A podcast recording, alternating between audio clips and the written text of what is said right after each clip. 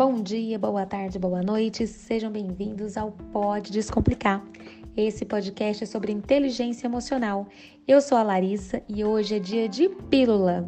Hoje nós vamos falar sobre o sabotador inquieto. Afinal, esse foi um tema que surgiu no último episódio em que a gente sentiu uma necessidade de pontuar de uma maneira mais profunda esse sabotador.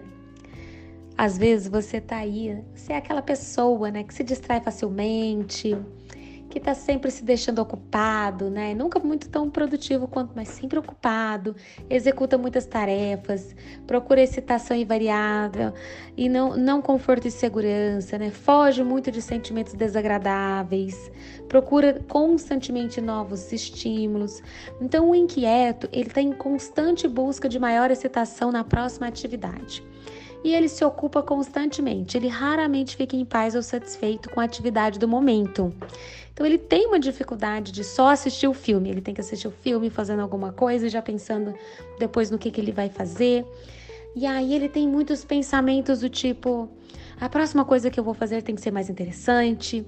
Ah, eu não quero lidar com esses sentimentos horríveis.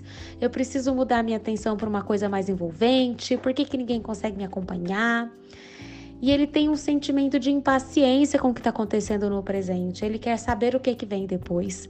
Ele tem medo de perder experiências que valham mais a pena, se sente inquieto, ele quer mais opções, mais e mais. Tem medo do foco em um sentimento desagradável crescer e se tornar esmagador. Então ele vive repetindo que a vida é curta demais, precisa ser vivida intensamente, não quero perder nada, e uma dificuldade aí de lidar, né, com coisas negativas. Então ele tá sempre, é, ele às vezes não tem tanta acabativa, né? E qual que é o grande impacto disso?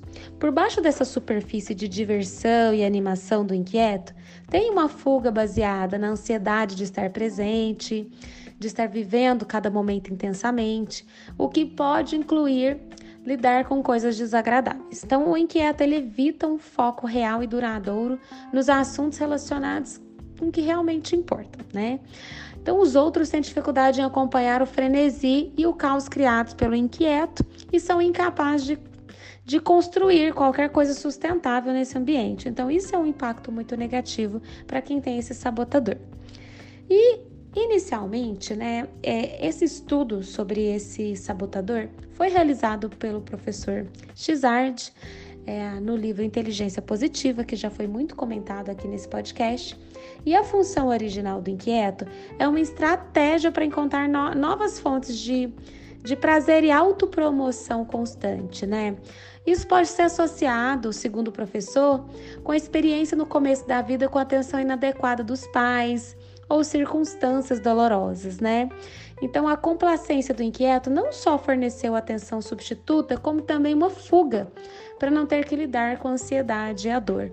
Então, quando você descobre é, o porquê do sabotador, você tem mais chances de trabalhar com ele. Então, nesse caso, o autoconhecimento, saber da sua história, tudo isso pode te ajudar a fazer com que esse sabotador ele tenha menos peso aí na sua tomada de decisão no seu dia a dia.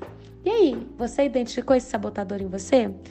É possível fazer um teste para saber se você tem ou não esse sabotador. Eu sugiro aí a leitura do livro Inteligência Positiva e dentro do livro tem o teste, tá bom? Um beijo muito especial para vocês e a gente se vê na próxima semana.